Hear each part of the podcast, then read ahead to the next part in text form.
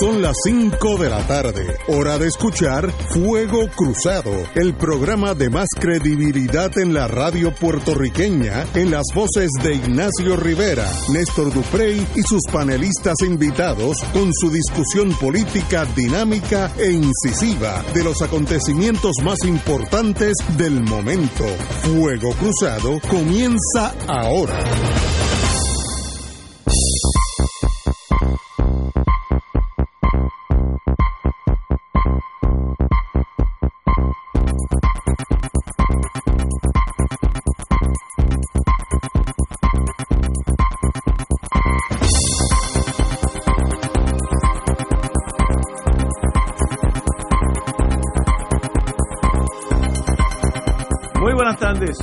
Hoy es jueves. Lo bueno del jueves es que se acerca el viernes y lo bueno del viernes es que entonces entramos en el sábado. Así que estamos hoy romancing the stone, disfrutando la vida. Tengo conmigo la compañera eh, Marilu Guzmán, Buenas tardes. candidata a, por acumulación, no, como No, por distrito, Al distrito de San Juan. de San Juan, que es una línea, eso es un, en, en geometría le diríamos un given, eso ya cántalo así. Eh, Cuenta con mi voto, Marilu, que tú eres Gracias, buenísima, gracias. buen ser humano y inteligente y recta, que yo creo que... Ah, tú no Ah, votas por él. Eh, pero te puedes mudar. ¿Te acuerdas aquellos que se mudaron en, en, en, en Bayamón? En Guaynabo. En Guaynabo, en Guaynabo Muchachos, es un escándalo. Tú te puedes mudar. Mira, pon la dirección mía. Es un delito, pero ponla y vota aquí. Había muchos policías viviendo en la misma casa. Ah, sí, sí, pareció un dormitorio. Eh, en la misma casa. Y así le ganaron una primaria a Ángel Pérez, que hoy es el alcalde de Guaynabo. Eh, le ganó la primaria a este señor de apellido Soto, eh, el representante. Yo sé que Néstor se acuerda, el representante que le ganó a Ángel Pérez en las primarias, que había policías viviendo en la misma casa este, y gente viviendo en casas que, que pertenecían a otros y cosas así. Soto, el representante Soto. Tony Soto. Tony Soto. Tony Soto. Aquí estamos, señores. Pues con esa esperanza de la democracia pura, donde uno se muda, aunque sea de embuste, ahí estamos. Eh, estamos romancing the stone. Eh, voy a empezar con algo que no es sorprendente, pero acaba de salir. Eh, otra de las ayudantes de la gobernadora, la, la fiscal federal, porque estaba en destaque, Jacqueline Nova, de hace muchos años en Fiscalía Federal, renunció efectivo hoy, ahí mismo, a rajatabla, al hacer la... eh, ella era ayudante de eh, en destaque por la eh, interacción con el gobierno federal, obviamente porque tenía mucha eh, mucha relación con el gobierno federal eh, y sencillamente eh, se aprobó ese destaque, renunció hoy, efectivo hoy, esta tarde, mañana por la mañana empieza en Fiscalía Federal, lo cual es demostrativo que muchas de las personas tuvieron que tomar una decisión. Ayer fue, ¿cómo se llama la compañera? La que era- Zoela Boy. Zoela Boy.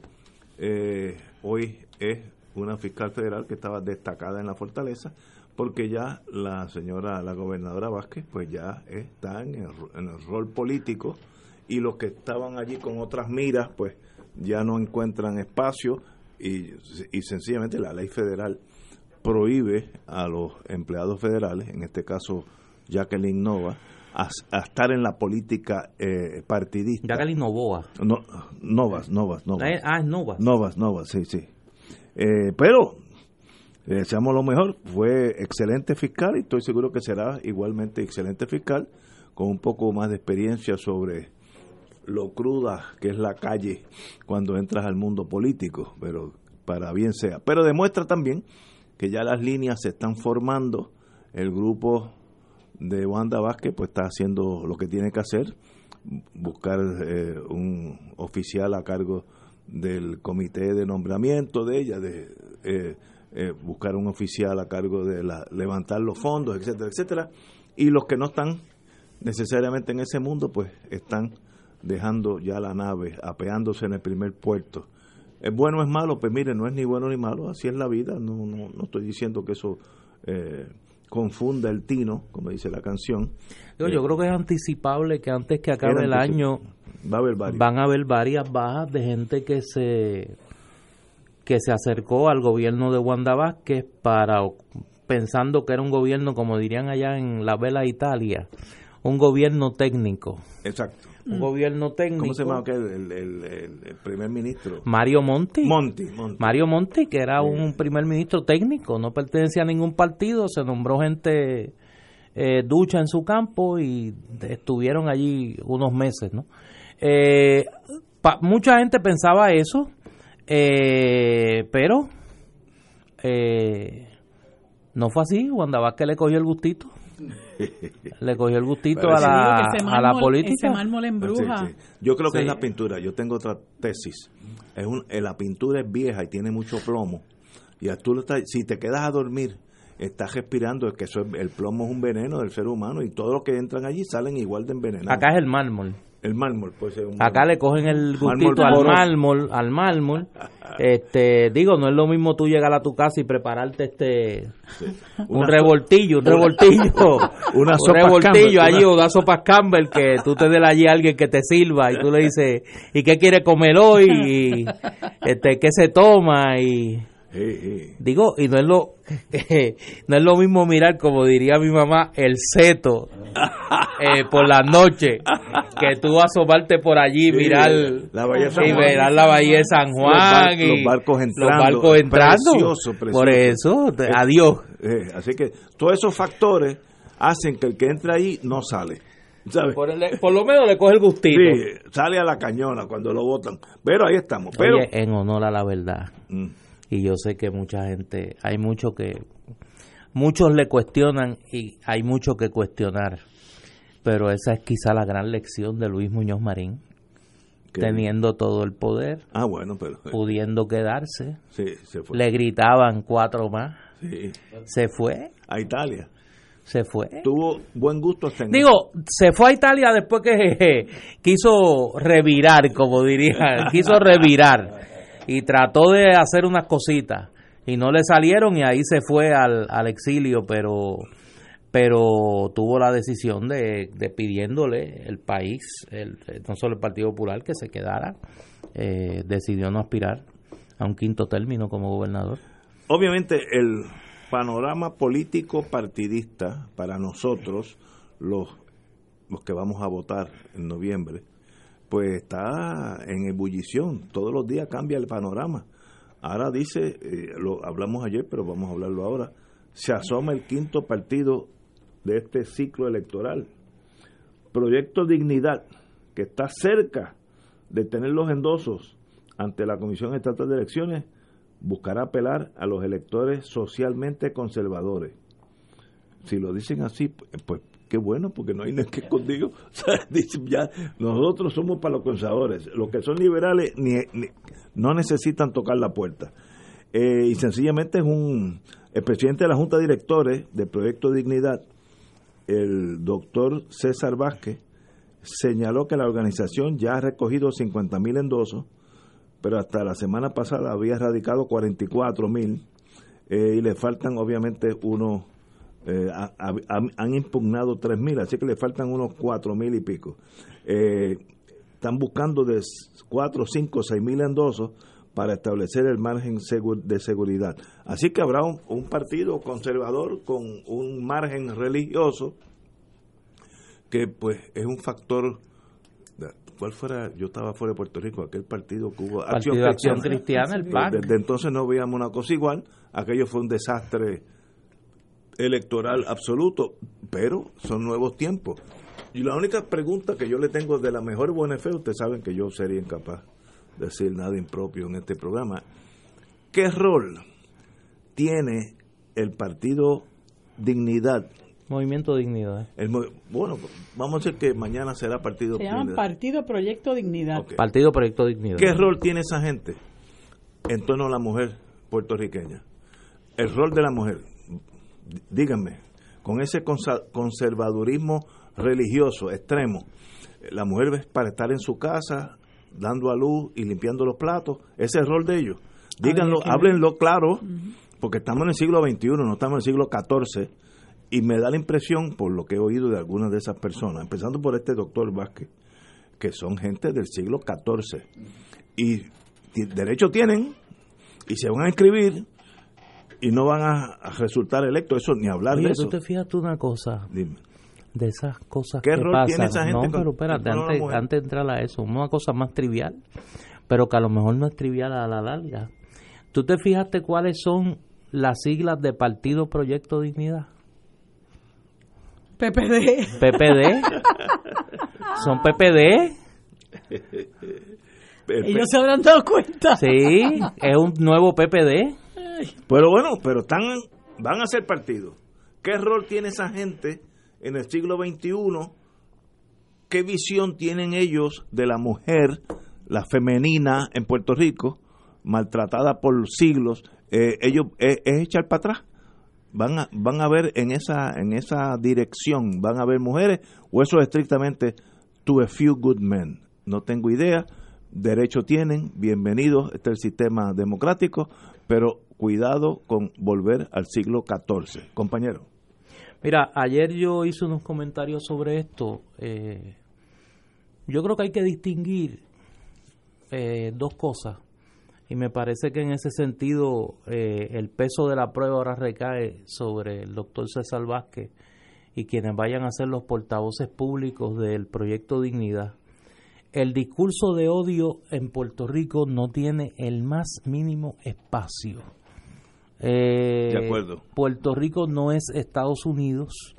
Y ayer yo explicaba que aquí había muchas personas que habían copiado un poco el discurso, la retórica y algunos estilos de esa derecha social de entronque religioso que los Estados Unidos ha despuntado desde la década del 70 por lo menos y que ha hecho de los problemas sociales y de la, la moral eh, personal, los issues de moral personal, los issues que tienen que ver con, con, la familia, que tienen que ver con el tema del aborto y demás, han hecho la, la, la base de su proyecto político, ese conservadurismo social, ¿no? Eso hay que distinguirlo de lo que ha sido el movimiento político de entronque social cristiano, demócrata cristiano, que viene por lo menos desde el siglo XIX para acá, y que ha tenido varias manifestaciones políticas en Europa y en América particularmente y que tiene su base en la doctrina social de la Iglesia Católica. Yo decía ayer e insisto que en Puerto Rico el copiar el modelo del conservadurismo social y su discurso de exclusión, su discurso de criminalización de la homosexualidad, de, de una serie de, de de propuestas y de ideas que son más una mala copia del conservadurismo social norteamericano, eso no tiene cabida en la vida política puertorriqueña. Eh, sí tiene, y, y yo soy el primero que defiende eso, el derecho que tienen las personas que profesan la fe cristiana a orientar su actuación política por los valores de respeto de la dignidad de la persona, de búsqueda del bien común, de respeto al pluralismo, de búsqueda de la, de la justicia social, de un desarrollo sostenible, lo que llama el Papa Francisco eh, la ecología integral, que es el nuevo nombre de la doctrina social de la Iglesia Católica en este caso, ya eso es otra cosa y ya eso es otra cosa que en Europa y en América Latina ha tenido manifestaciones en los partidos de eh, tendencia a ideología demócrata cristiana. Eso es una cosa y Puerto Rico tuvo su experiencia de un partido demócrata cristiano en Puerto Rico, el Partido Acción Cristiana, en, la, en el año 1960 y en el año 1964, y luego, por un breve periodo, el Partido Independentista Puertorriqueño, cuando estuvo eh, Antonio J. González, Toño González como candidato a gobernador en 1968 adoptó la ideología demócrata cristiana como su proyecto político. Luego la va a abandonar cuando Rubén Berríos Martínez asume la dirección en el 70, en 1970 y opta por el socialismo democrático. Así que yo creo que hay que distinguir ambas cosas. En Puerto Rico hay muchas personas particularmente inspiradas en la teología de la, liberación y en la opción preferencial por los pobres que desde América Latina y en Europa y desde África se ha ido desarrollando como una corriente importante de la iglesia, de la iglesia en general, la iglesia católica y la iglesia protestante, eh, hay que distinguir a esos miles de buenos puertorriqueños que hacen pastoral social, hacen labor social todos los días en las comunidades, en sus iglesias, en sus parroquias, en las escuelas de orientación eh, religiosa. Eso es una cosa. Y son personas que llevan al pobre en su corazón y que viven desde la opción por los pobres un compromiso social que tiene manifestaciones políticas. Hay también otras personas que basan su acción política en una copia, repito, mala, mala eh, eh, de lo que ha sido la derecha de entronque social eh, norteamericano, inspirada en el Moral Majority de Jerry Falwell, la, el, la coalición cristiana de Pat Robertson y de Ralph Reed, que era socio de Luis Fortuño, de paso, y sectores conservadores del Partido Republicano. Yo tengo una frase, ayer luego de las expresiones que yo hice, varias personas me han escrito. Y yo me voy a dar el lujo de citar aquí a una persona que yo espero que nadie se atreva a cuestionarle su compromiso cristiano. Y es el Papa Francisco. No se puede ser cristiano solo de la cintura para abajo. Hay que ser cristiano de la cintura para arriba también. Y no se puede eh, defender el derecho a la vida para que luego ese niño o niña que nace viva en unas condiciones de pecado estructural permanente. Y a mí, como cristiano católico que soy, me gustaría ver a aquellos que reclaman desde una opción política fundamentada en los valores cristianos, criticando también el pecado estructural que representa la corrupción. El Papa Francisco y dirigentes de la Iglesia Universal, tanto la católica como la evangélica, han dejado meridianamente claro que la corrupción es un pecado. Y yo no escucho, no escucho la denuncia de la corrupción. La injusticia social es un pecado. La exclusión social es un pecado estructural, definido así por la doctrina social de la Iglesia desde el siglo XIX, con el Papa León XIII en 1891 y la, encíclica Rerum Novarum, de las cosas nuevas, que esa es la traducción de Rerum Novarum del latín al español. Y luego hemos tenido innumerables ejemplos. El Papa Juan XXIII, hoy santo. El Papa Pablo VI, hoy santo también. Y tenemos ejemplos innumerables en el magisterio social de la Iglesia Católica y del magisterio social de la Iglesia Evangélica de una clara opción preferencial por los pobres, de una clara denuncia profética del pecado estructural de la injusticia, de la pobreza, de la marginalidad, de la exclusión. No se puede ser cristiano solo de la cintura para abajo. Hay que comenzar a hablar de los pecados estructurales de la sociedad puertorriqueña. Y yo espero desde la diferencia porque no comparto ese proyecto político, que junto con la opción política que adoptan, reconozcan el carácter plural de la sociedad puertorriqueña, reconozcan el carácter eminentemente democrático de la sociedad puertorriqueña, reconozcan el respeto a la dignidad de la persona, independientemente de las diferencias que usted pueda tener con esa persona. Ese es el primer mandamiento social, el respeto a la dignidad de la persona humana, la búsqueda del bien común y particularmente en mi caso, la opción preferencial cotidiana, diaria, como un mandato de vida cristiana de defender a los pobres, a los excluidos, a los marginados y buscar en ellos el rostro sufriente de Cristo y tratar de que su vida en la tierra sea mejor. En esto, Néstor, muy bien dicho, endoso tus palabras perfectamente, sin, sin coma alguna. Vamos a una pausa y regresamos con Marilu Guzmán. Fuego Cruzado está contigo en todo Puerto Rico. Y ahora continúa Fuego Cruzado.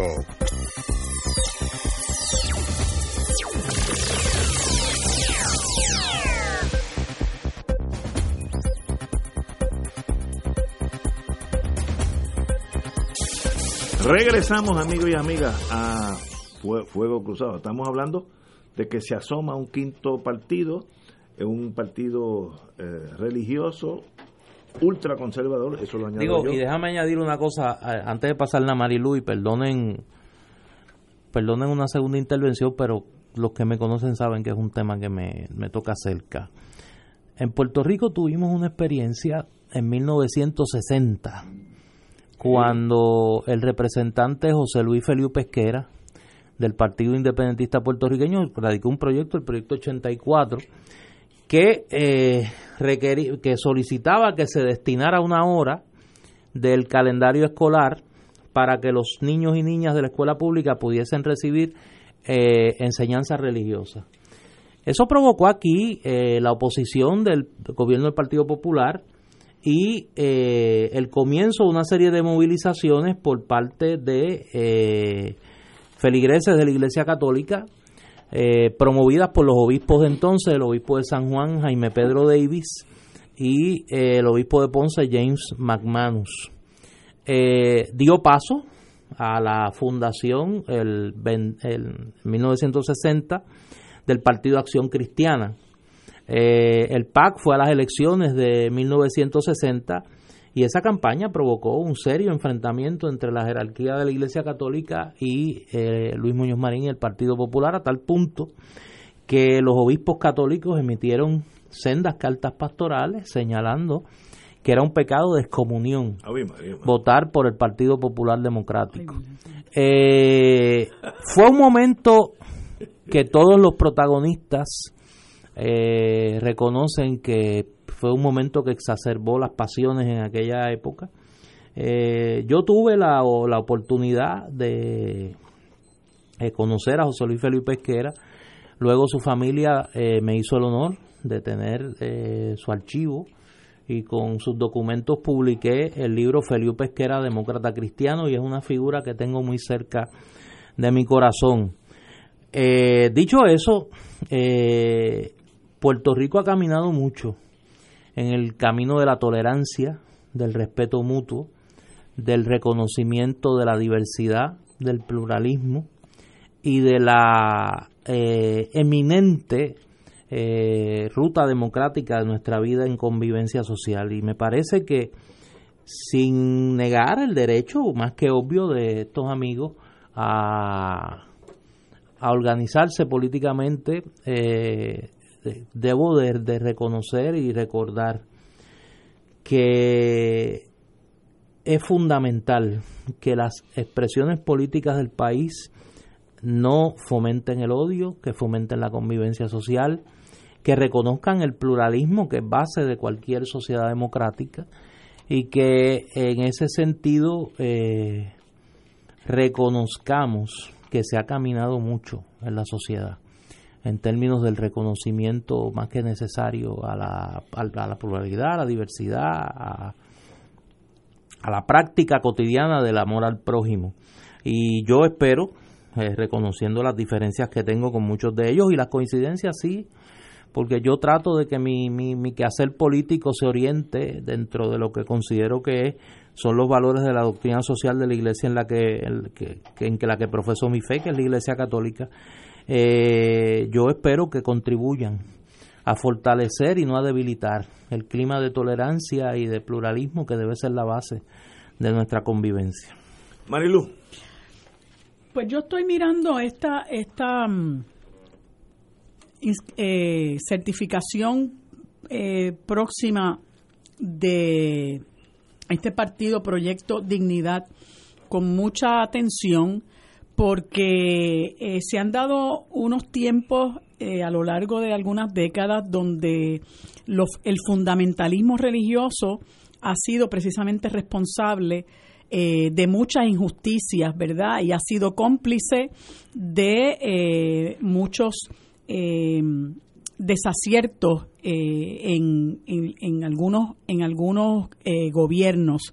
Incluso en Estados Unidos verdad hay, hay muchísimos políticos muchos de ellos vinculados al Partido Republicano que están haciendo vinculados a la iglesia y vinculados a grupos religiosos muy muy poderosos y que finalmente uno ve que realmente es todo uno una un parapeto dentro del cual ellos se escudan para hacer barbaridades.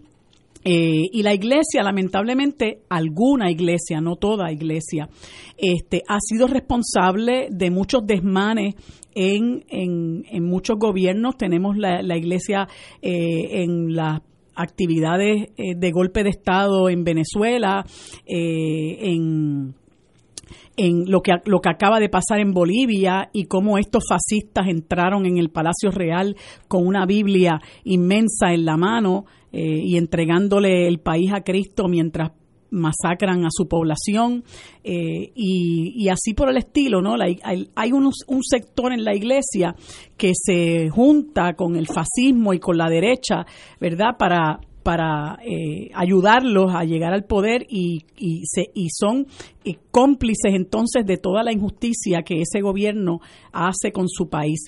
Yo creo que los electores, los que los ciudadanos y ciudadanas de, de, un país tenemos que estar muy vigilantes a, no a los discursos, sino a las acciones. Lo importante en los, en los políticos o la gente que se inserta en el, en el escenario político es ver cuál es el accionar de las personas, no solamente lo que están diciendo.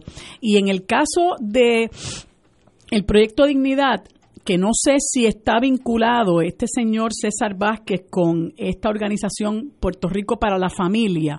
Si eso es correcto, eh, es sumamente peligroso su incursión como partido político, peligroso en el sentido de que como señalaba ahorita Néstor, ellos vienen en las de encaminar una serie de proyectos que realmente lo que pretenden es adelantar objetivos del sector fundamentalista del país, pero que a mi juicio tienen muy poco que ver con lo que es el verdadero cristianismo y el cristianismo práctico. Eh, yo estuve un tiempo y es una es una, una denominación religiosa con la que, que me eh, identifiqué por algún tiempo y con la que me identifico, eh, que es la iglesia Unity. Y la iglesia Unity, que tiene sus, sus iglesias a lo largo de, de todo el país, promueve el cristianismo práctico y lo que persigue es precisamente distanciarse de los que predican una cosa y practican lo contrario.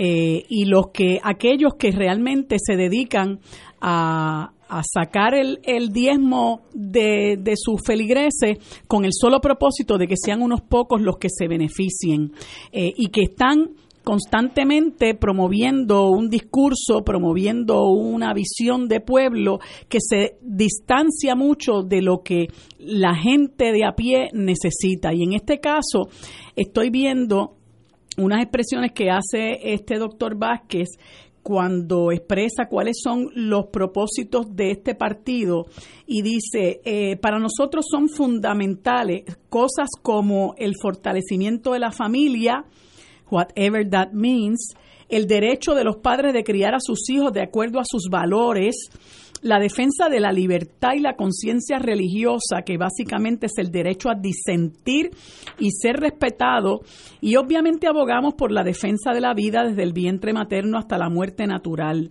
También queremos que Puerto Rico vuelva a aumentar la tasa de participación laboral y hay algo que queremos atender, que es el envejecimiento de la población y que nuestra tasa de nacimiento está bien baja.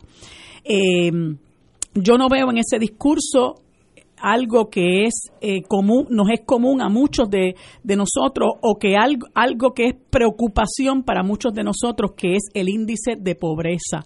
Yo no veo en el discurso del proyecto Dignidad ni de muchos de estos sectores religiosos el discurso contra la pobreza. No los vi cuando aquí eh, eh, se comenzaron a cerrar eh, a mansalva escuelas. a lo largo y ancho de todo el país, no los he visto clamando por la injusticia que representa que al sol de hoy haya 30 mil familias con toldo sobre sus cabezas. No los he visto denunciar la injusticia que representa el tener un sistema de salud injusto que permite que haya unas aseguradoras trabajando como intermediarias, que son las primeras que se enriquecen antes de distribuir ese dinero a hacer realidad el derecho a la salud que tiene nuestra gente. Eh, el discurso de la corrupción está ausente ¿verdad?, de su narrativa, salvo en esta noticia que el doctor Vázquez hace referencia al, al, asunto de la corrupción, que dice que no es la corrupción en el gobierno no es otra cosa que la manifestación de la corrupción en los partidos, pero lamentablemente muchos de, esos, de estos sectores han abonado a eso en la medida en que le hacen campaña, en la medida que endosan y en la medida que promueven candidaturas de legisladores corruptos. Y en ese sentido, el elector tiene que estar muy vigilante porque aquí se puede estar dando, como se ha dado a lo largo y ancho de, todo el planeta, ¿verdad? Eh, esta figura de los sepulcros blanqueados, que no es otra cosa que aquellos que predican eh, que son hijos de Dios y que llevan la palabra de Dios eh, y que se llenan la boca con Dios y con Cristo, pero que, al, que verdaderamente no practican lo que eran las enseñanzas de Cristo, un Cristo que luchaba por los pobres, un Cristo que luchaba porque se respetara eh, lo que cada cual era y que fue precisamente crucificado por los gobernantes porque representaba una amenaza a su hegemonía. Eso es lo que nosotros, eh, los electores, tenemos que buscar, que estos que estos que se los que se llaman cristianos no sean realmente unos cristianos practicantes sino unos cristianos de prédica nada más y que sirvan para la para la enajenación para la adulación para la aprobación de toda esta eh, de toda esta eh, eh, corrupción en el gobierno, que es lo que ha venido ocurriendo ahora mismo, y que se, eh, se, se, inscriban para buscar que los legisladores, como ha venido pasando ahora mismo con el gobierno del, del PNP principalmente, adelanten sus causas, que son las causas, causas contrarias a los a muchos derechos de sectores eh, vulnerables en este país, como son las mujeres. Eh, han estado ausentes también de la crítica sobre el maltrato eh, de los menores, de los ancianos, la violencia de género, de la, el problema de la salud mental en este país. Muchos asuntos que a todos nos afectan, muchos asuntos que son males sociales que hablan de nuestra calidad de vida, no ha estado en el discurso de muchos de estos religiosos. Y no podemos olvidar que estos sectores religiosos fueron los que se opusieron tenazmente a que en Puerto Rico eh, eh, se implementara nuevamente o, o, o lucharon porque se revocara eh, la educación con perspectiva de género que es tan necesaria en los gobiernos progresistas y en los gobiernos que realmente buscan la equidad de género. Y cuando no hay equidad de género, nosotros sabemos cuáles son las consecuencias que eso trae y las injusticias que eso trae particularmente para sectores eh, vulnerables como son las mujeres.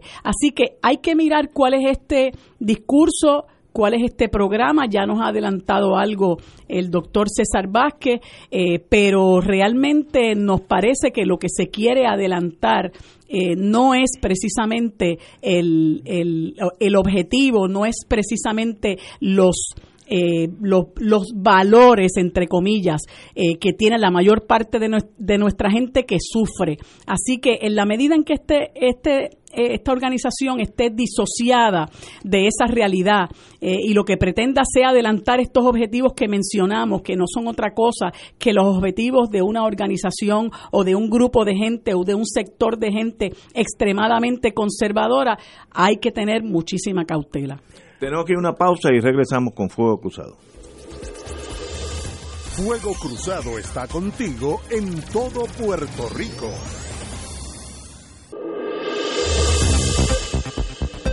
Y ahora continúa Fuego Cruzado. Amigos amigas, antes que todo, muchas gracias a nuestro hermano Darío de Casalta nos ha enviado unos regalitos, un arroz con, gandules, como diría mi mamá, que no lo brinca un chivo, está excelente. Unos pasteles que ya pasaron a mejor vida y un jamón, un. eh, ¿Cómo se llama? El, el Pernil, un per- pernil.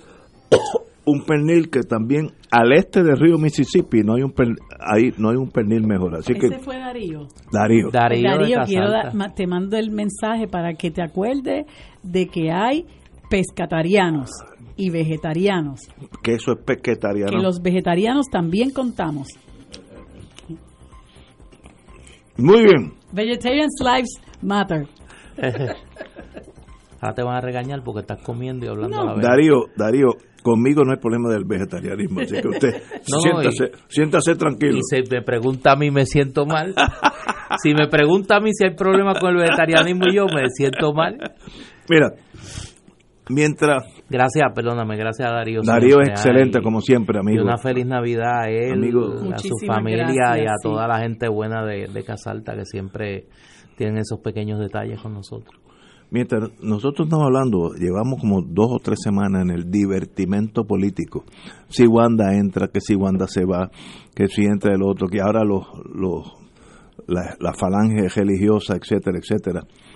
Eh, la realidad sigue caminando. Hoy hay un artículo que tiene que ver con salud de Puerto Rico, página 22, que es bien serio. Hospitalizan a menor de un año con tuberculosis. La, la tuberculosis es estrictamente un resultado de la pobreza, mala higiene, mala alimentación. Eso es, en los países adelantados, la tuberculosis casi no existe. En los países pobres existe muchísimo más.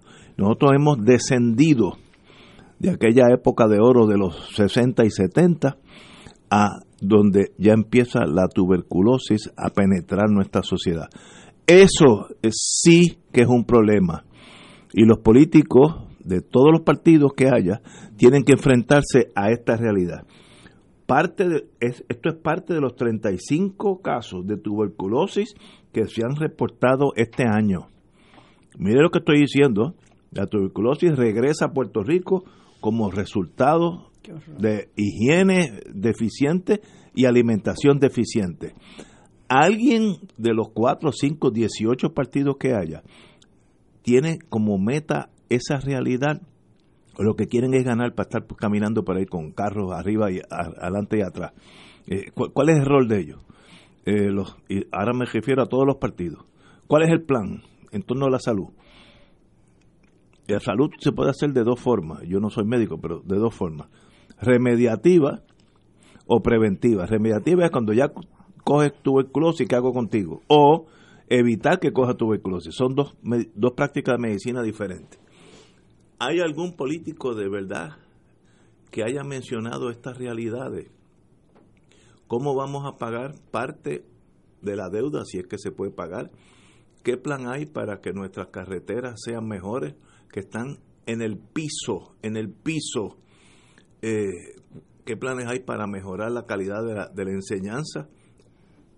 La, la instrucción pública, eh, que es lo mismo, la, la medicina, sobre todo a la, a la gente pobre. ¿Cuál es el plan? ¿O es sencillamente ganar las elecciones para cortar la cinta y, y tomar champán en la fortaleza?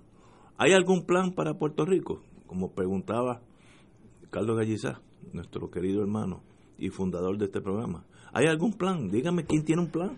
Yo no conozco a ningún partido que tenga un plan. En este momento no hay un plan que diga, bueno, si yo voto por los azules, mira lo que van a hacer en torno a esto. No, no, no veo ninguno. Así que es tiempo que se pongan a pensar no en la cosa política, que fulanita no es tan estadista como debe ser, la cosa trivial, la, la little politics, eh, dicen en Estados Unidos, la cosa chiquita. Piensen en el país, El chiquiteo, el chiquiteo. compañero. Mira, eh, desde hace algunos desde hace algunos años yo he planteado en este programa, eh, copiándome de un político colombiano de hace muchos años, Jorge Eliezer Gaitán, cuyo asesinato en 1948 el provocó el Bogotazo. Eh, Gaitán decía que había un divorcio dramático entre el país político y el país nacional.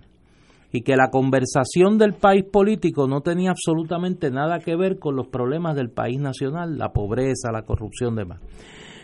La conversación de la clase política puertorriqueña no tiene la más mínima eh, conexión con los graves problemas estructurales del país. Y, y, yo aprovecho que tú traes esa noticia para comentar algo que se difundió ayer y que debería ser hoy el tema de conversación en todo el país, pero de eso no se habla. Es como la película argentina aquella, de eso no se habla.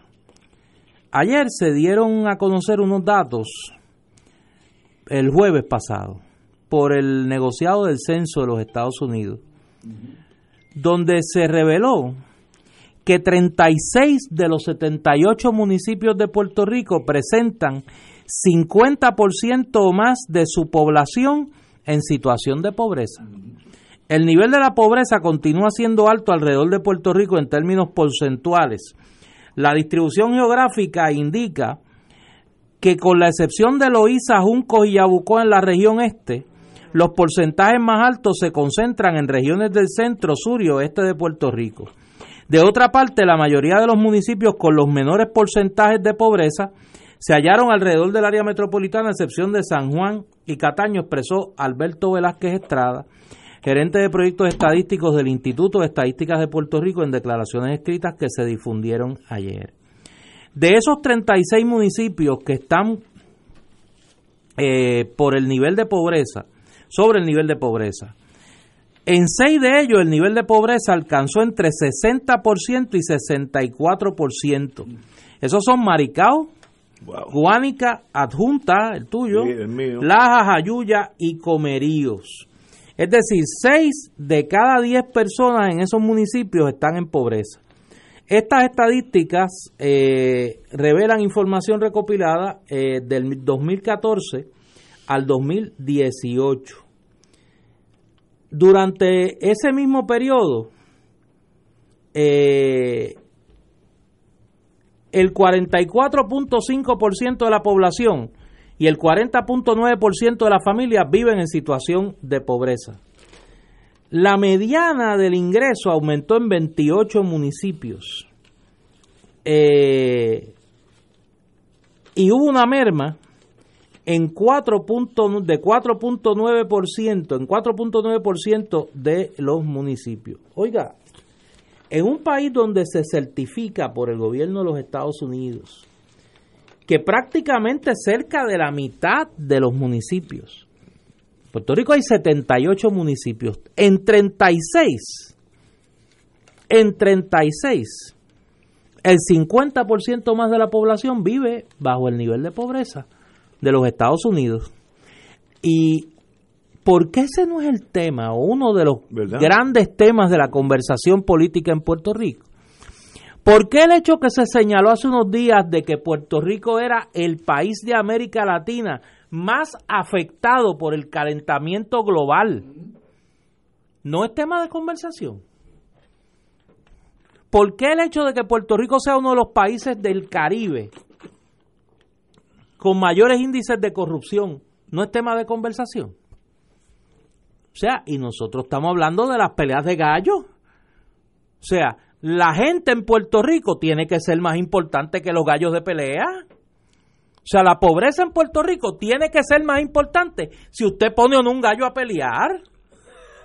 No, no, pero es que a ese nivel, y lo pongo gráficamente, para que tengamos una conciencia de del abismo dramático entre la conversación política del país y la realidad social y económica del país. Tiene que haber un diálogo. Mire, y no puede ser consigna. Yo escuchaba los otros días que hablaban de que le iban a declarar la guerra a la pobreza. Mire, eso se la declaró Lyndon B. Johnson en 1964. No podemos gobernar con consignas a los que gobiernan con selfies y consignas no se le puede sustituir con más selfies y más consignas. O sea, hay que romper el círculo vicioso del divertimento en este país en algún momento. O sea, La política no puede ser como, mira el ridículo que está haciendo Pedro Pierluisi hoy. Ay, señor. Que hasta grosero se ve. Hasta grosero se ve. Eh, con, con una niña que pone un rostro de, de, de, de desconcierto y de incomodidad cuando él va con esta usanza de los políticos de antaño a estar besando a la gente en el besuqueo. Ay, Dios. Mire, y si inmadura y desconectada de la realidad es la conversación de la clase política, el país tiene que exigir eso. Ya es hora de que salgamos de la maldición del baile botella y baraja, estamos que ahí. España nos puso a nosotros como una maldición. Tenemos que romper eso porque la gente se está muriendo de hambre. Las enfermedades llamadas del subdesarrollo están volviendo a Puerto Rico. Un país que cierra escuelas no puede progresar económicamente. Es decir, nosotros tenemos una mezcla de malas decisiones con conversación trivial y un liderato político únicamente preocupado por su propio bien- bienestar que, con la que hay que romper.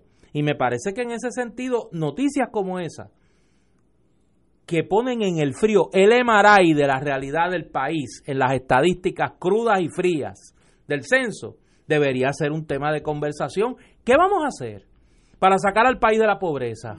¿Qué vamos a hacer para enfrentar la creciente desigualdad económica en Puerto Rico?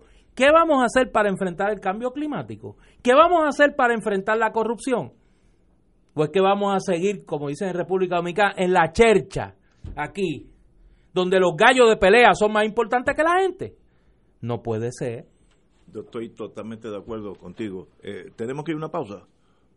No, pues, Marilu, continúa. Mira, yo quería aprovechar que tú comentaste eso de lo de Pierluisi, eh, Sí, vinculándolo a lo que te decía, a lo que comentaba yo ahorita de el accionar de los políticos. Eh, usted tiene que usted tiene que mirar el accionar de los políticos, el corazón de los políticos, porque aquí hay mucha demagogia y mucha hipocresía y eso es parte de lo que la gente ya eh, le tiene harta. Eh, ese video que circularon en Twitter hoy realmente es eh, alarmante.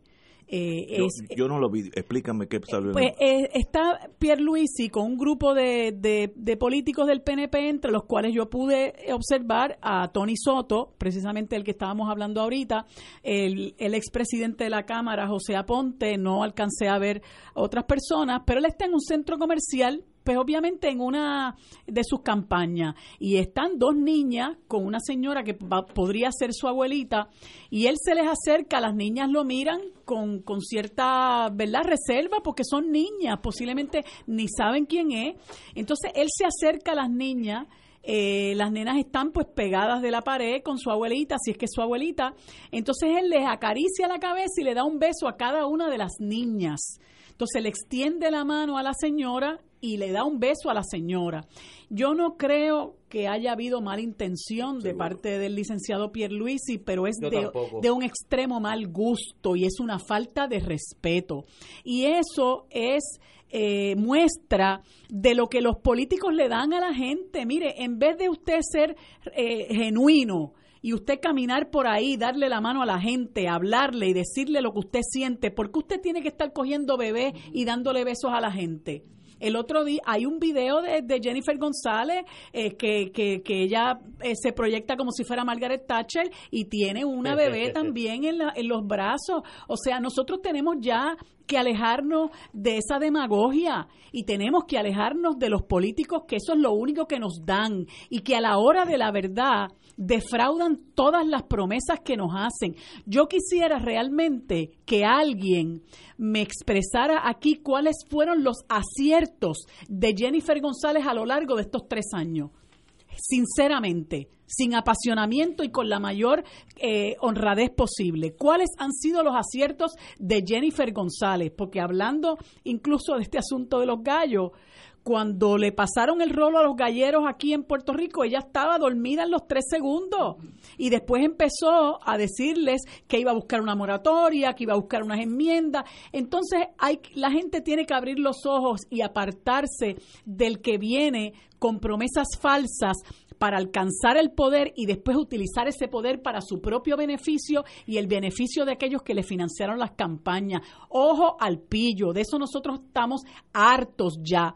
Pero ¿qué ocurre? Que muchas veces eh, nos creemos los cuentos, le damos el voto a la gente porque nos creemos los cuentos y se ven bonitos en la foto y después nos defraudan, pero nunca vamos a tener la oportunidad de ver la mofa, de ver la burla, de ver el engaño, como lo vimos en el caso de Ricardo Rosselló. Por eso fue que el país se, se lanzó a las calles, porque no hay cosa peor que tú ver cómo se burlan en tu cara. Por eso es que la gente desprecia eh, el, eh, que, que, que Trump nos trate con el desdén con el que nos trata. Y sin embargo, la comisionada residente sigue adulándolo, sigue apoyándolo y la gente tiene que decir, bueno, pero ven acá, dime con quién andas y, te diré quién eres, dime detrás de quién tú estás, qué políticas tú estás apoyando, la persona que recorta el dinero del Medicaid, la persona que está de acuerdo con que se recorte el dinero para la reconstrucción, que está de acuerdo con que se recorte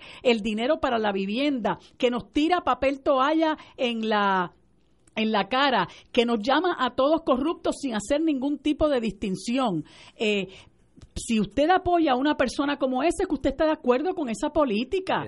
Pues entonces tiene que darle la espalda a gente cuya política pública es esa, cuyo pensamiento es ese y cuyo accionar es ese. Este, y entonces por, en, en ese sentido hay que estar muy pendiente del discurso de muchas de estas personas. Claro, hay algunos que no los conocemos ¿verdad? Y entonces ahí usted tiene que trabajar con su intuición. Hay otros que sí los conocemos, pero, pero realmente hay que estar muy pendiente de estos que vienen ahora a decirle a usted, no, yo ahora sí que vamos a adelantar la estadidad, ahora sí que vamos a traer tal cosa. Óigame, Hace 51 años que Ferré ganó en este país. ¿Y cuántos cuatrienios ha tenido el PNP en, eh, para, para, eh, para gobernar? Y no obstante lo que el país está cada vez peor.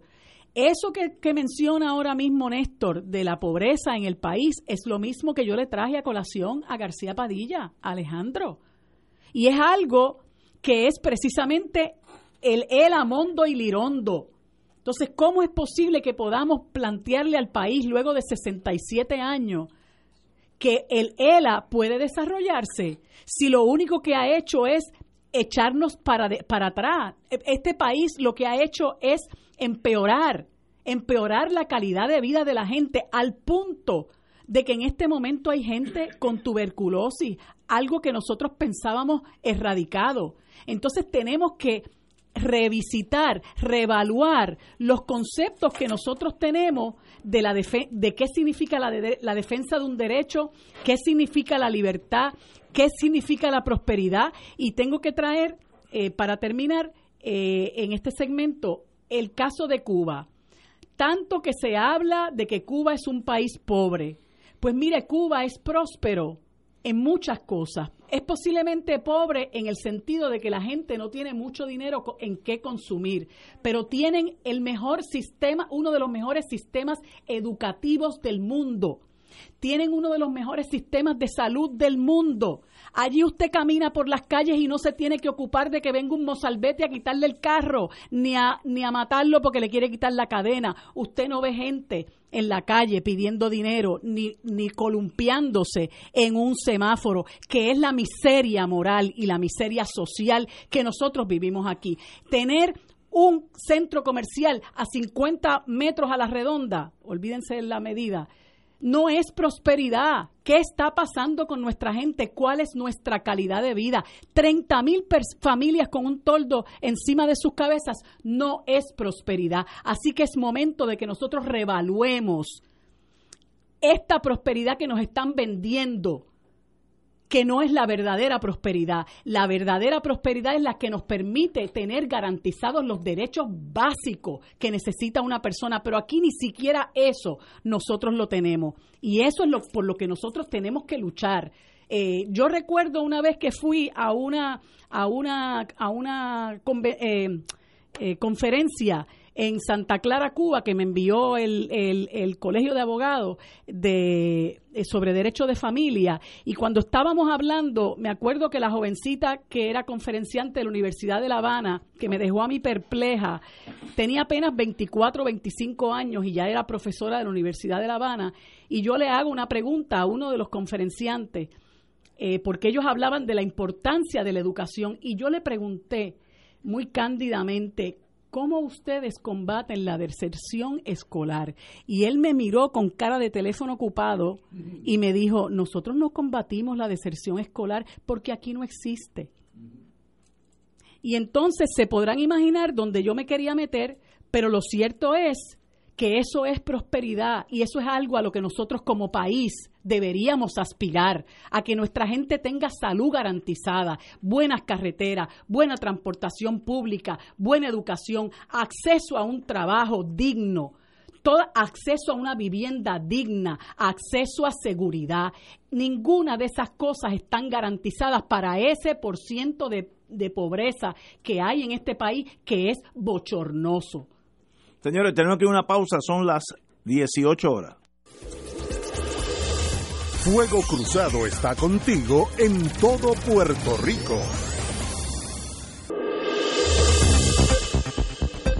Y ahora continúa Fuego Cruzado.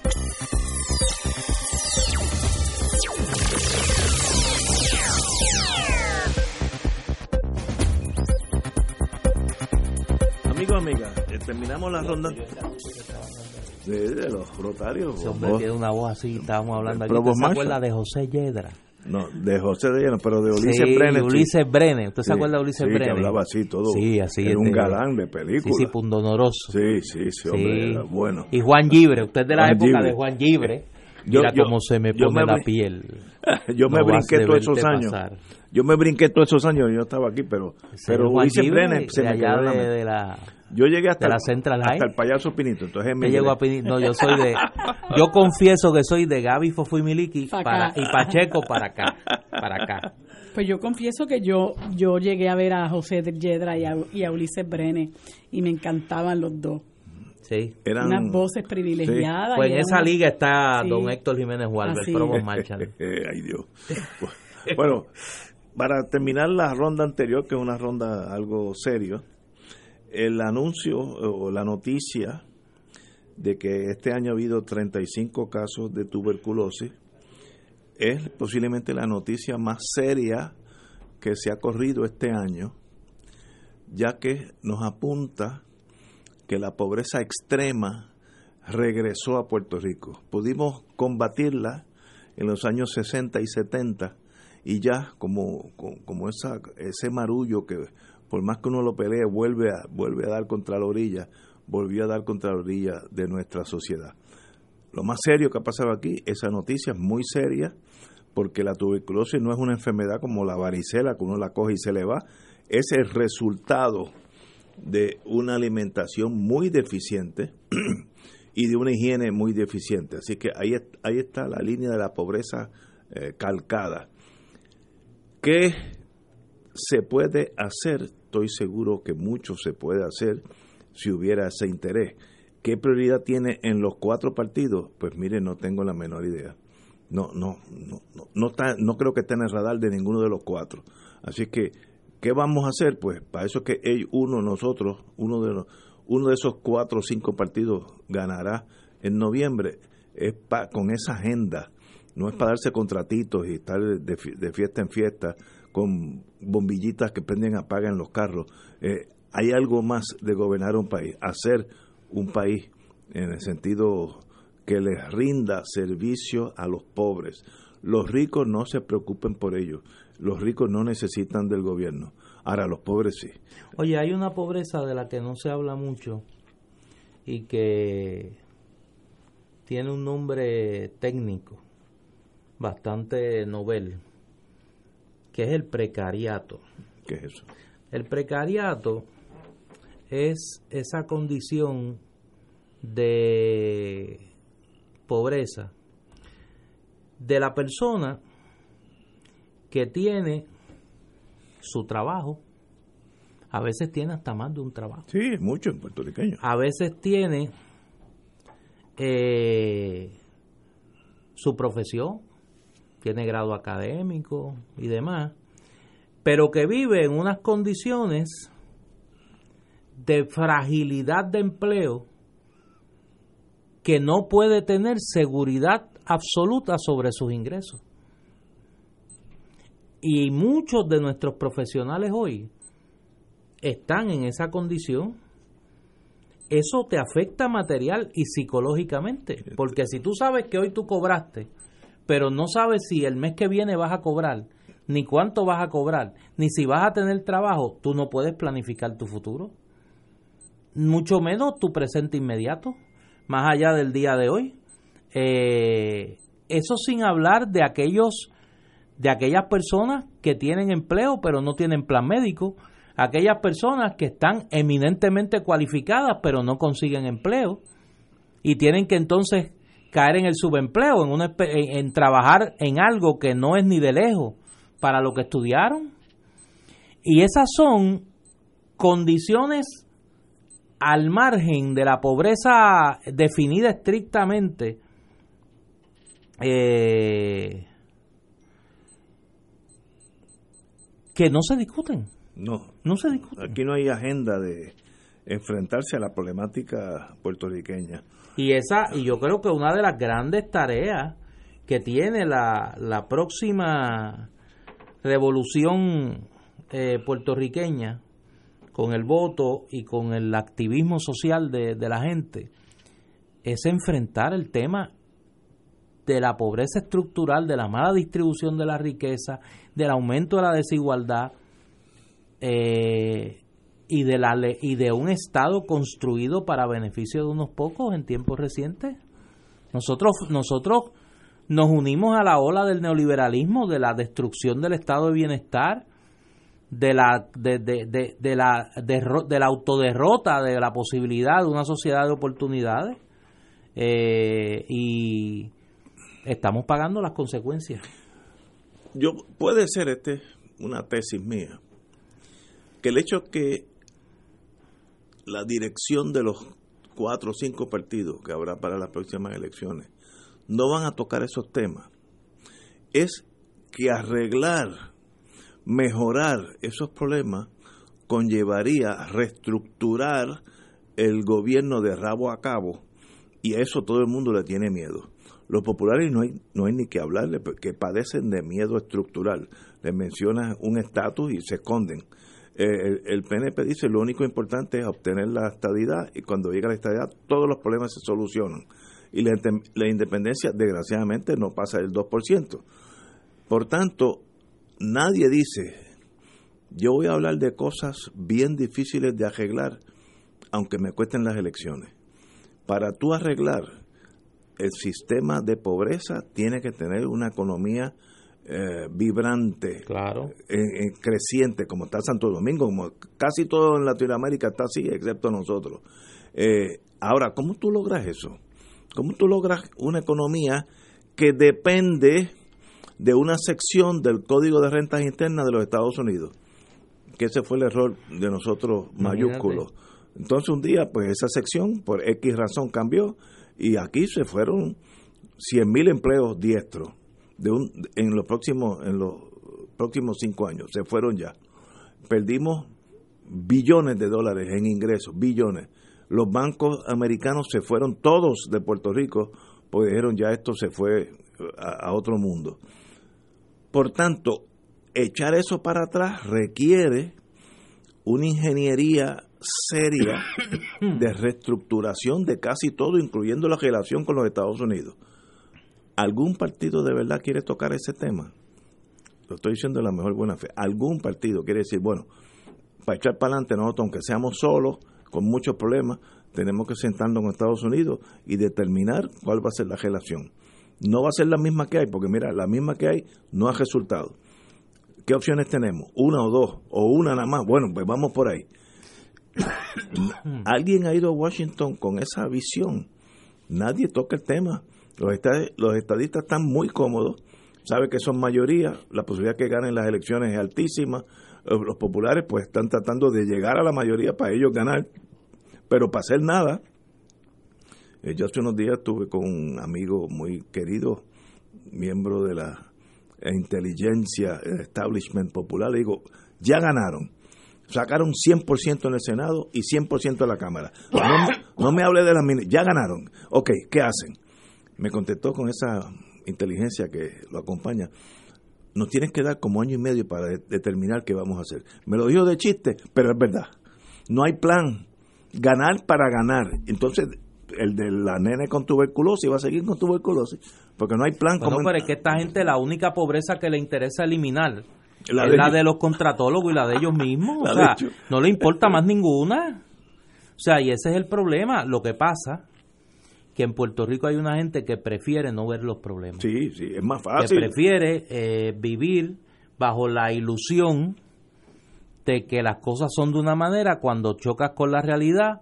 Oye, ¿cuántas familias en Puerto Rico tienen que decidir diariamente si compran medicamentos o compran comida? Cuando tienen que comprar los dos, que tienen que decidir cada 15 días o cada mes si pagan la luz, si pagan el agua, si tienen o no teléfono, si tienen, mira, yo escuché un relato de una madre hace poco, que son de esas cosas que desgarran el corazón. Su hijo tiene que trabajar. Eh, y no tiene dinero para moverse de su casa, de su apartamento, al trabajo. Tenía que salir, tenía apenas para tomar el tren urbano tenía que salir corriendo de la estación del tren urbano a su lugar de trabajo para llegar a tiempo, para no ser penalizado, porque si no tiene que gastar lo que se gane, que es poco, en transportación para llegar a su trabajo. Estamos hablando de un profesional, de una persona con suficiente preparación académica para ganarse más que cualquiera de los hijos e hijas talentosas que se han hecho millonarios los nuevos millonarios, como decía Joaquín Balaguer, en Puerto Rico. Y entonces de eso no se habla. De eso no se habla. Es más fácil hablar de los gallos.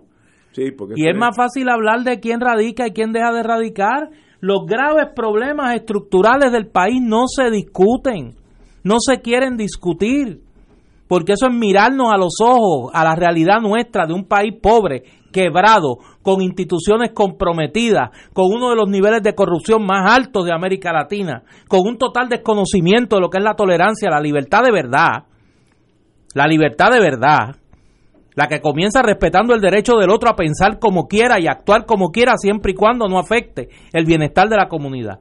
Y ese es el Puerto Rico que nosotros no queremos ver.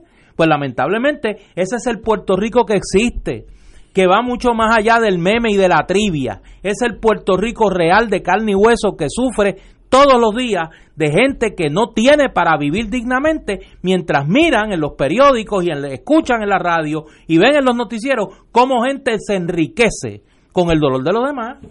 Y ese es el país que no queremos ver. Vamos a una pausa, amigos, y regresamos with Crossfire. Fuego Cruzado está contigo en todo Puerto Rico.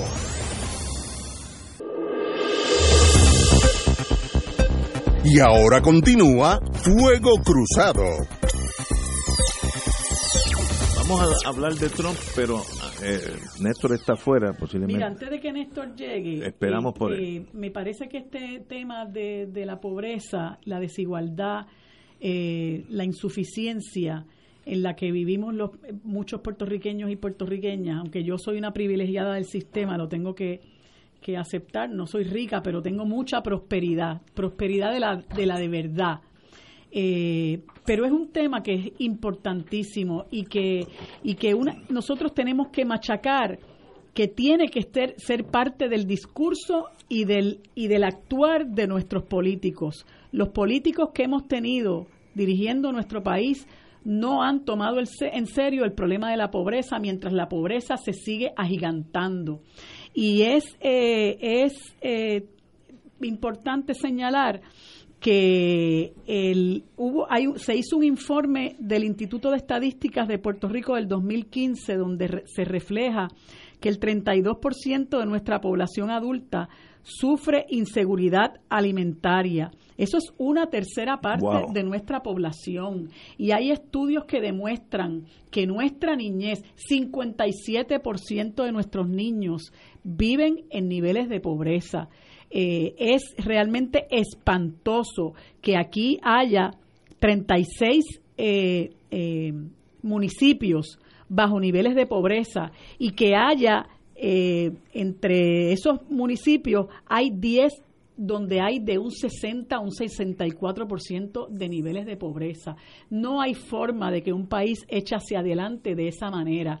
Y el problema es que en la medida en que eso se perpetúa, la gente se piensa que tenemos que vivir así. Nosotros no tenemos que vivir así. Nosotros podemos aspirar a algo mejor. Lo que pasa es que la riqueza que nosotros generamos y producimos tiene que dirigirse para garantizar los derechos de la gente, los básicos. No es posible que aquí haya personas, como decía ahorita Néstor, que tengan que estar todos los días, todas las semanas, todas las quincenas, todos los meses pensando voy a pagar el carro o voy a o voy a hacer la compra, voy a pagar la luz o voy a, pagar el plan médico, porque hay un sector eh, intermedio que también tiene esa lucha, ¿verdad? Es la gente que está como quien dice en el limbo, esa gente que no puede acceder a servicios que, que, que malos que buenos pues, eh, brinda el, el, el, gobierno porque está en un nivel económico que, que lo, los descalifica.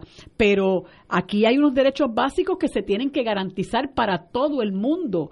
Que yo si quiero salir a la calle y tomar un autobús, lo pueda tomar y no tenga obligación de tener que comprarme un carro y meterme en una cuenta de seis o siete años porque el sistema de transporte público es un desastre. O sea, no es posible. Entonces se crea y se, crea este elefante blanco que es el tren urbano, eh, que, que, ha venido a menos, a pesar de que es un resuelve para muchísima gente en este país, pero le pasa lo mismo que a muchísimas otras cosas que están bajo la gerencia del gobierno que se van abandonando, que no se utiliza dinero para eso, que el dinero eh, se lo prefieren dárselo a las aseguradoras o a los Elías Sánchez de la vida o a los Edwin Miranda de la vida o a los Edwin Mundo de la vida. Oye, hay, hay unos Edwin ahí que son que son realmente eh, eh que tienen que son afortunados y eso tiene que ver precisamente, precisamente con la visión de los políticos. ¿Qué visión es la que usted apoya? La visión del político que cuando se trepa lo que va es a responderle a los favores que le han hecho los, los que le financian las campañas. Eso no tenemos más que, no tenemos que, pensar mucho en eso. Eso es lo que ha hecho principalmente el PNP y el PPD y por eso es que en este país, al sol de, del siglo XXI, nosotros tenemos un 47% de nuestra población viviendo bajo niveles de pobreza. Eso es una cosa insostenible y es porque acabar y combatir la pobreza desafortunadamente no ha estado en el panorama de esta gente que lo que ha hecho es endeudar el país y ahora la población tiene que dedicarse a pagar una deuda impagable, una deuda que no se ha auditado, una deuda por la que nadie se hace responsable y, que se, y que se pone sobre los hombros de los trabajadores y trabajadoras de este país.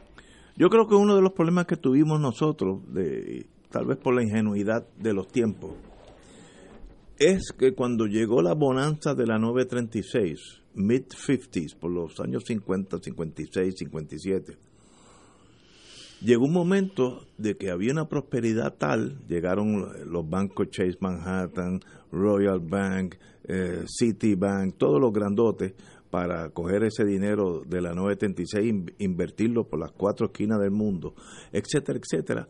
Y tuvimos un progreso eh, falso, pero deslumbrante. Y yo me acuerdo las conversaciones de hace 30 años, que Puerto Rico en Latinoamérica no había país más adelantado que Puerto Rico. Eso era, eso, eso era, uno lo daba por sentado, que nosotros éramos la ventana de la prosperidad hacia Latinoamérica, etcétera, etcétera. Y, empezamos a creernos de un país que en realidad nunca existió. Y entonces el atemperarse emocionalmente al hecho de ya que ya tú no eres lo que fuiste, es bien traumático para mucha gente. ¿sabe? Es, bien fácil subir en la escala de la riqueza, es bien, bien, bien difícil bajar. Y nosotros tenemos que acostumbrarnos a vivir con mucho menos porque no va a venir los tiempos pasados. Tenemos que acostumbrarnos a vivir como vive Santo Domingo, como vive Jamaica, eh, Costa Rica, que viven con la mitad o menos de lo que nosotros gastamos anualmente y viven relativamente bien. Si usted va a Costa Rica, usted, usted se da cuenta, un país bien administrado, con una cuarta parte del presupuesto de nosotros, funciona y vive bien. Ah, que no todo el mundo tiene un Mercedes-Benz, es que yo no necesito un Mercedes-Benz para ser feliz. Eh, ¿Sabes? Yo no tengo que ir a... otro carro de luz. otro carro de luz, un Lamborghini, un Jaguar, Los otros ni les sé el nombre, eh, pero eso no es la felicidad, no es tener cosas, es vivir relativamente seguro en el sentido médico, educación, etcétera. Y ese ajuste emocional, sobre todo la gente que ya tienen 60, 70 años, que vivieron los años de la bonanza, es bien traumático. Yo conozco gente que los tiene locos la realidad los tiene, entonces se tornan cínicos, agresivos, porque todo está mal. No, mire, es que usted nunca fue lo rico que usted pensó que usted fuera. Y, hay ajustes emocionales.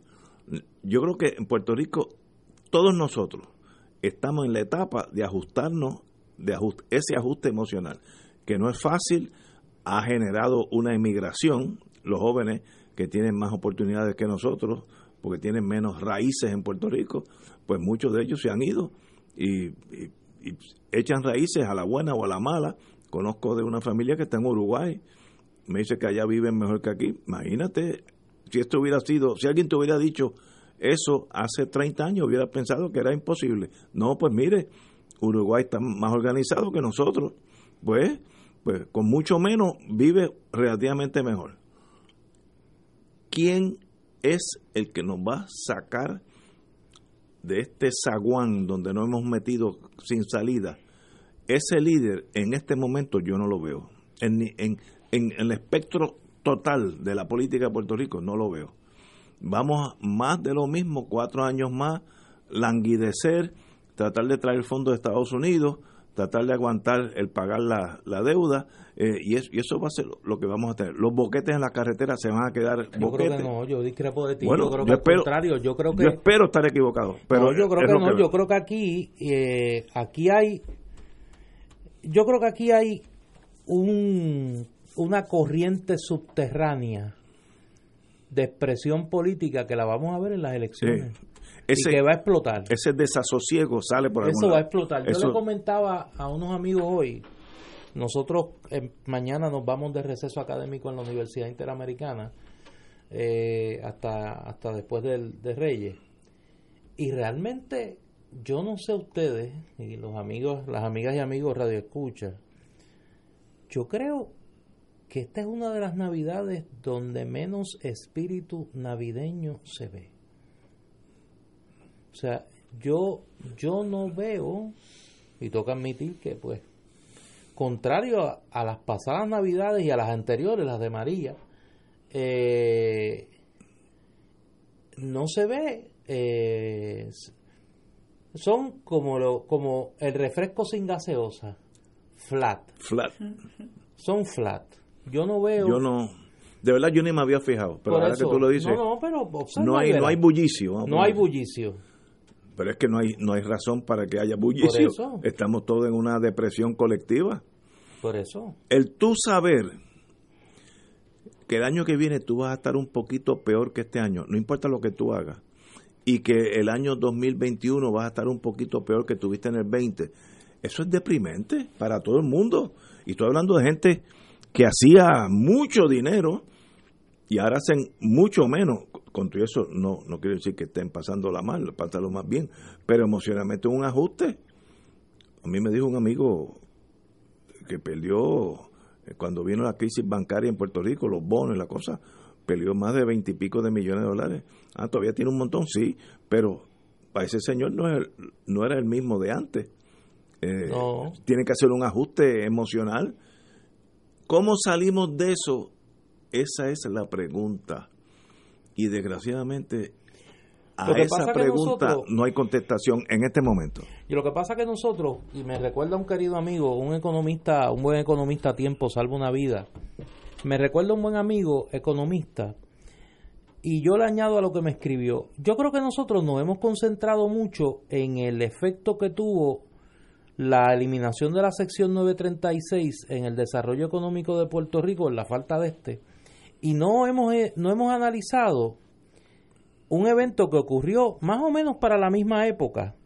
De hecho, fue el mismo Congreso, ese Congreso que entró luego de las elecciones de 1992 eh, con el presidente Clinton.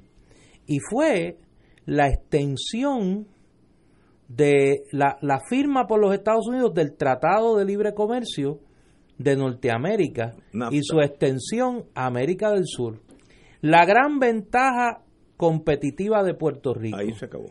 la joya de la corona, aquello que Luis, por lo que Luis Muñoz Marín entregó la independencia, según él, que era el acceso libre al mercado norteamericano, se acabó.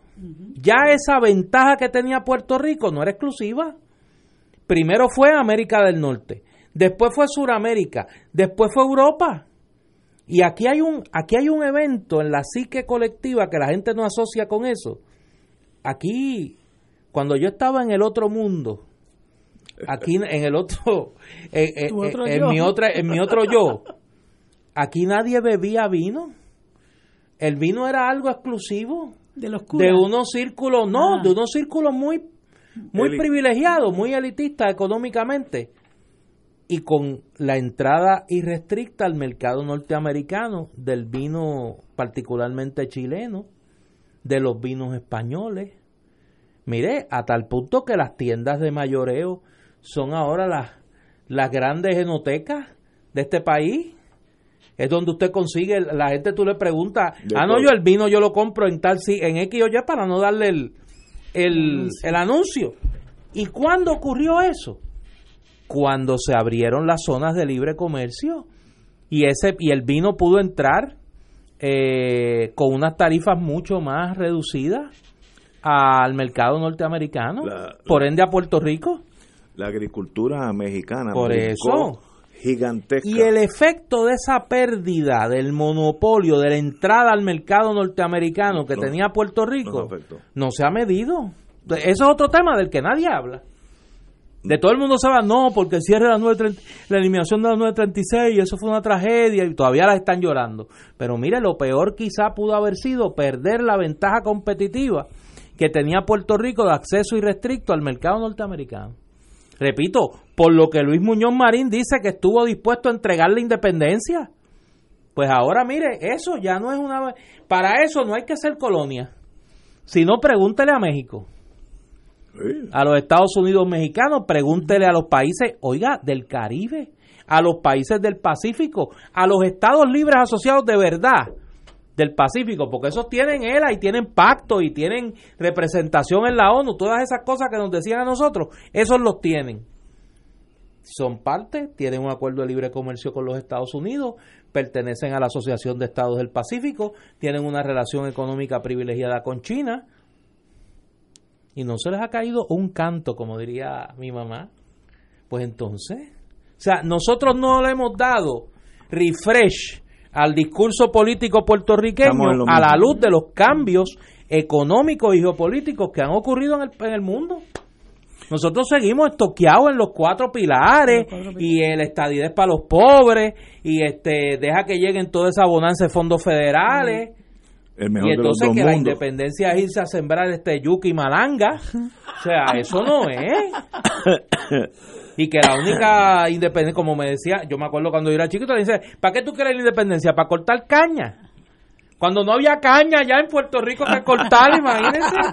Pues mire, nosotros tenemos que darle refresh, todos, todos, Todos. al discurso sobre Yo las estoy- relaciones políticas, estoy- Claro. no solo con Estados Unidos, con el resto del mundo. Y además hay que mirar hacia dónde van los pueblos, hacia su independencia, hacia su libertad, hacia su soberanía. Los pueblos no están ahí reclamando convertirse en Estado de los Estados Unidos ni en colonia de ninguna potencia. Eso es antinatural. Eso es ir realmente contra la corriente, porque no hay mejor cosa que usted gobernarse a sí mismo, no solamente usted como persona, sino como país, porque usted no tiene las manos amarradas como las tenemos nosotros, que no podemos, aquí no se mueve una hoja si los estadounidenses no nos dan el permiso. Ese mismo asunto de los gallos que lo tenemos tan latente ahora mismo, que muchos podemos estar en contra de las peleas de gallos, pero ¿por qué nosotros no decidimos eso aquí? ¿Por qué tienen que ser los estadounidenses los que nos dicten a nosotros las pautas de si aquí se juega gallo o no se juega gallo? De si se siembra eh, arroz. Yo, yo recuerdo cuando estaba Alejandro García Padilla que él tenía un proyecto de un arroz que tenía un nombre particular. Yo no recuerdo ahora sí. Y los estadounidenses se lo cercenaron porque él quería comprar semilla en, en la República Dominicana.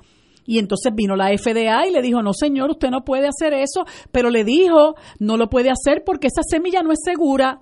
Pues claro, para que nosotros se la sigamos comprando a ellos, porque somos un mercado cautivo de los estadounidenses. Entonces estamos cada día yendo para atrás. Nosotros no podemos decidir con quién comerciamos. Ese mismo asunto que menciona Néstor del, del libre comercio pues libre comercio tienen ellos ahora con medio mundo y nosotros atrás como el, para atrás como el cangrejo no podemos hacer absolutamente nada porque ellos nos ponen inmediatamente la cortapisa. Nosotros tenemos que suplicarle a los estadounidenses un subsidio para el Medicaid para que no se no se este colapse el sistema de salud, pero ¿cómo es eso posible? ¿En qué otro país tienen que depender de los estadounidenses para que el sistema de salud subsista?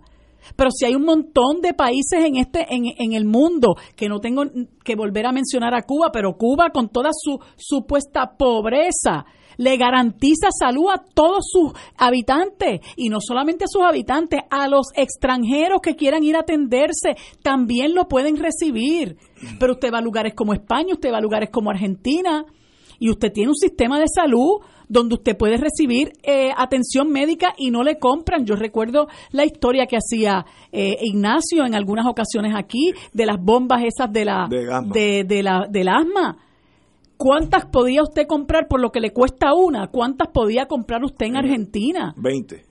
Pues eso es una cosa escandalosa. Entonces todo eso es lo que estamos viviendo y cuando nosotros vamos a despertar a la realidad de que nosotros realmente necesitamos la libertad, necesitamos la soberanía, necesitamos los poderes para tomar las decisiones sobre asuntos fundamentales para encaminar nuestro desarrollo económico. No es el desarrollo económico de ellos, no es la riqueza de ellos. Ahora mismo nosotros estamos pendientes de si se va o no se va por el precipicio el, crédito del 4% que se le da a algunas empresas estadounidenses por la ganancia por concepto de ventas que tienen una subsidiaria. ¿Y si se va eso? Eso es un 25% del presupuesto general. Entonces nosotros siempre estamos pendientes de que si los gringos nos quitan, de si los gringos nos quitan, de que si los gringos nos quitan, el resto del mundo no vive pendiente de eso. El resto del mundo vive pendiente, por lo menos la mayoría de, esos países, ¿verdad? Viven pendientes de cómo nosotros eh, podemos ser autosuficientes. Pero a la vez la mayoría de esos países tienen la mejor relación económica posible con los Estados Unidos. También, y la podemos tener nosotros también. No hay por qué no tenerla, al contrario. Desde como decían en la época de Ignacio, desde la China de Peipín hasta Cuba, hasta Moscú, no, ni Rusia, Vietnam, Vietnam, Vietnam. Por tiene relaciones comerciales con los estadounidenses, un país que fue masacrado por el por el, por el ejército estadounidense. Hoy yo tengo como que los los cables del muñozismo activados. Cuando Muñoz decía que quería que Puerto Rico fuera tuviera el estatus de nación más favorecida, most preferred nation. Eso es Él decía que la única independencia posible era que Estados Unidos garantizara que Puerto Rico iba a ser most preferred nation a perpetuidad. Y en aquella época, en los 30 y los 40, eso era imposible. Ahora Vietnam. Vietnam. La Vietnam esa de, de, Ho Chi Minh. La Vietnam comunista de Ho Chi Minh. Es most preferred nation de los Estados Unidos. Así es. Pero, pero es que esa es la realidad de la vida. Ahora, para el estadoísmo va contra la corriente, imagínate, vendiéndole pero- a uno pero- ilusiones. Un país que es un- el- uno de los países de mayor desigualdad, en el que nosotros entonces ocuparíamos el espacio del estado más pobre después de. Mississippi. No, si mismo. fuéramos estado, No. ocuparíamos el espacio del estado más pobre después de, Mississippi. La mitad de los ingresos de Mississippi. Ahora, como el mundo hay que de vez en cuando chocar con la realidad, en las próximas elecciones, que son de aquí a 11 meses, los dos partidos que llevan las de ganar, los dos no quieren cambio en ese estatus. Entonces, pues, no hay solución. A menos que uno hay una cieja maestra, pero aquí no hay No. ni cieja. Que, digo, pues, vamos, digo, yo no, yo no te puedo hablar de Victoria Ciudadana porque es un factor desconocido. En noviembre del próximo año hablamos. Ahora, hasta ahora, o el Partido Colorado o el Partido Azul ganan. En esos dos hay semillas de cambio en la Sí, relación. pero es que ese es el problema que tú, el no, problema no. que tu generación, No, y ahora lo voy a singularizar a tu generación, la generación de la Guerra Fría, la generación que cree que Dios hizo al mundo en seis días y en el séptimo día hizo al Partido Popular, al PNP, al PIB y que esos son tan verdades como los diez mandamientos de que Moisés bajó del monte Sinaí. La gente que piensa así, pues no van a encontrar solución. Porque qué más tiene. Mire, lo único que no ha hecho esta clase política es genocidio. O sea, pero todo lo demás. Aquí hubo una gente que se burló de los muertos de María. Bueno, lo- Aquí lo- hubo una gente brothers, que mientras la gente se estaba ahogando, mientras no tenían luz, estaban repartiéndose contratos en el Coy Entertainment Center. Aquí hubo una administración, la de Ricardo Rosselló, que no habían bien llegado a Fortaleza y ya estaban firmando un contrato de decenas de millones de dólares para un bufete en la Autoridad de Energía Eléctrica, que de eso eh, lo de lo que vino después ha sido tan dramático Que eso se nos olvidó. Aquí hay unos individuos que se burlan del Departamento de Justicia y dicen, ¿sabes qué? Yo no te voy a entregar el teléfono mío. Y el Departamento de Justicia dice, no, no te preocupes, si yo te lo voy a pedir de una forma que no me lo vas a tener que dar. O sea, ese es el país que nos ha tocado a nosotros vivir. Y Amén. claro, si usted quiere entonces cambiar quién firma los contratos para en, en el Fondo del Seguro del Estado, quién va a ser el director regional del Departamento de Educación en la región tal, para que el hijo mío la hija mía o el vecino mío pueda eh, guisar, pues no va a cambiar nada. No va a cambiar nada. Por eso es que yo he dicho, el reto de Victoria Ciudadana, porque sé que por ahí es la, eh, eh, eh, por ahí es que me cucas la lengua. El reto de Victoria Ciudadana es devolverle la confianza a la gente, no es ni, no, no es derrotar al PNP ni al Partido Popular.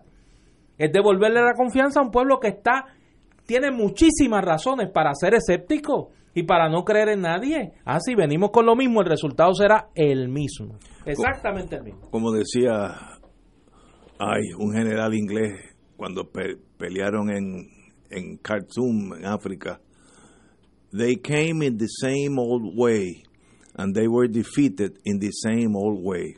Si tú haces lo mismo que has hecho siempre, vas a resultar los mismos resultados de, de- siempre.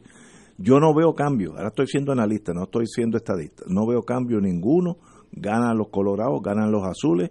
En Puerto Rico no va a cambiar absolutamente nada. No van a tocar el estatus. eh, y si hablar, si, si gana Trump, ni hablar de hablar, tocar el estatus. Y aunque gane otra, los demócratas, los populares no van a tocar el estatus.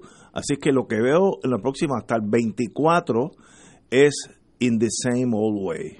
Bueno, si a menos que haya un cambio sustancial. Si la gente apuesta por lo mismo, el resultado In, será in lo the- mismo. in the same old way. Vamos a una pausa, amigos. Fuego Cruzado está contigo en todo Puerto Rico. Y ahora continúa Fuego Cruzado.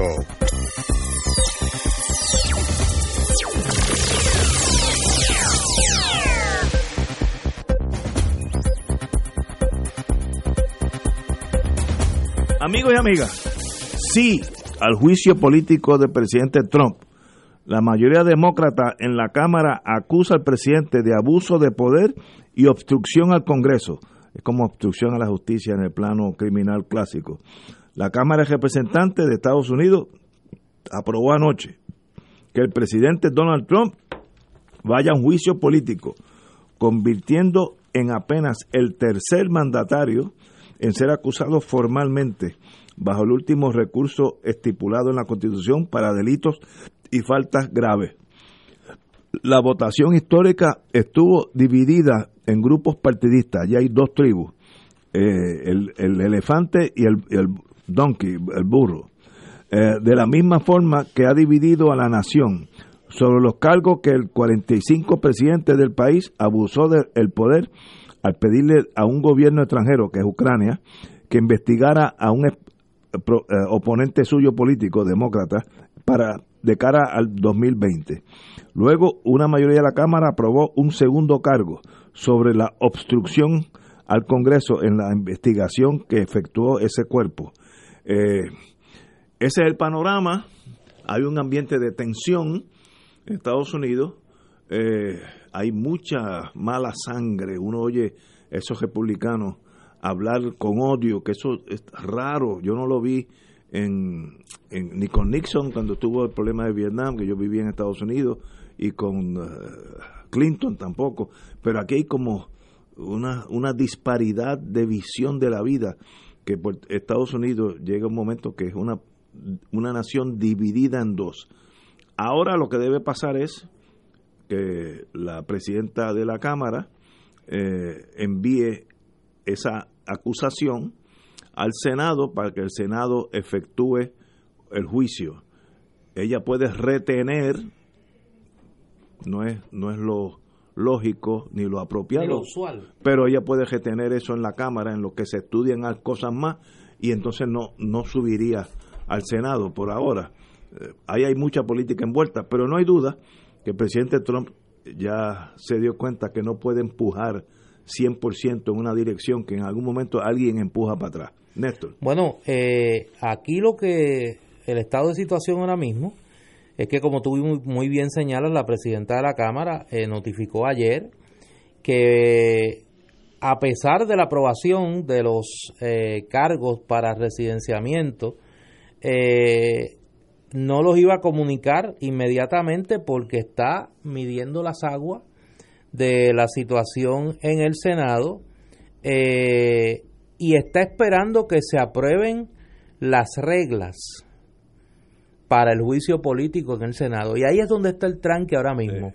Mitch McConnell prácticamente ha adelantado que va a ser un juicio eh, y sumario, sumario y, vamos a votar y yo tengo los votos y los vamos a desestimar, nos vamos a pasar pruebas, no hay testigos por descargue, lo vamos a liquidar y se acabó y próximo asunto. Eh, el líder de la minoría demócrata, Chuck Schumer, pues está exigiendo que se sigan unas reglas que se permita eh, la citación de testigos y la presentación de evidencia. Eh, y yo creo que las cosas ahí van a... las cosas ahí se van a complicar un poco más en el tema del residenciamiento de Trump porque, y adelantaba ayer, ahí puede haber un asunto constitucional envuelto. O sea, si las, entre comillas, reglas que propone el líder de la mayoría en el Senado, Mitch McConnell, y que se aprueban en el cuerpo, realmente lo que están es creando un escenario para una desestimación sumaria de los cargos sin que se vea prueba alguna, obviamente están, están incumpliendo con la responsabilidad constitucional del Senado Federal. Se complica por el hecho de que quien preside ese juicio ahora en el Senado es el juez presidente del Tribunal Supremo, John Roberts. ¿Qué va a pasar? Yo creo que todavía eso le que a esa novela le queda trama todavía. Compañera. Bueno, yo creo que es algo algo bien interesante, ¿verdad? Lo que va a ocurrir eh, ahora con, con, Donald Trump. a mí lo que me, lo que me, lo que me, ¿verdad? Desmoraliza un poco es ver la actitud de los senadores republicanos que tienen la mayoría, eh, creo que es una mayoría como de seis o algo así, eh, que tienen en el, en el Senado y que ya uno ve la actitud de tomar esto de manera muy liviana.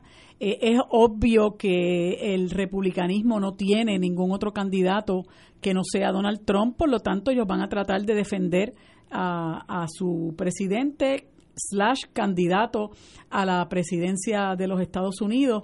Eh, yo estaba leyendo un, un artículo muy interesante eh, porque una de las cosas que yo creo que debemos hacer es recurrir a, al periodismo no tradicional, al periodismo independiente. Y hay un medio que se llama The Intercept, que es muy interesante, que hace muchos artículos en profundidad y eh, eh, se dedica este artículo, ¿verdad?, a un poco desmenuzar todos los desmanes de Donald Trump a lo largo de la presidencia y cuántas cosas entiende el periodista eh, que ha hecho Donald Trump, razón por la cual debías haber sido sometido a un proceso de residenciamiento hace tiempo. Eh, pero independientemente de que este proceso prospere o no prospere, yo creo que eh, Donald, Donald Trump ha dejado una estela de, de odio, de malestar, eh, de eh, desmoralización, de desesperanza en este país, independientemente de que mucha gente diga, ah, que la economía está más sólida que nunca. La realidad es que Estados Unidos es un país que de, mucha desigualdad social y económica, pero también es un país de mucha privación, de mucha eh, injusticia, de mucha injusticia. Y las cosas que ha promovido Donald Trump en términos del racismo, de la, del discrimen, eh, del odio contra el semejante, contra el que no es igual que él, ha hecho de ese país una bomba de tiempo. Eh, y, yo eh, creo, como hemos dicho en muchas ocasiones, ¿verdad? Pues que Donald Trump, pues lamentablemente es un reflejo de un grandísimo sector de esa sociedad y yo confío, ¿verdad? Que, que muchos estadounidenses, pase lo que pase con este procedimiento, muchos estadounidenses creen conciencia de la necesidad que exige eh, este momento histórico para salir de un individuo que no solamente le hace daño a su país, sino que le hace daño al resto del mundo. Estoy totalmente de acuerdo contigo. Para mí es un bochorno. Eh, eh, me lo sufro saber que ese señor está a cargo de una nación en la cual yo puse mi alma y mi vida. Y, le ha hecho un daño que tomará décadas corregir esa imagen de Estados Unidos. de los momentos más patéticos eh, tristes en la historia de los Estados Unidos.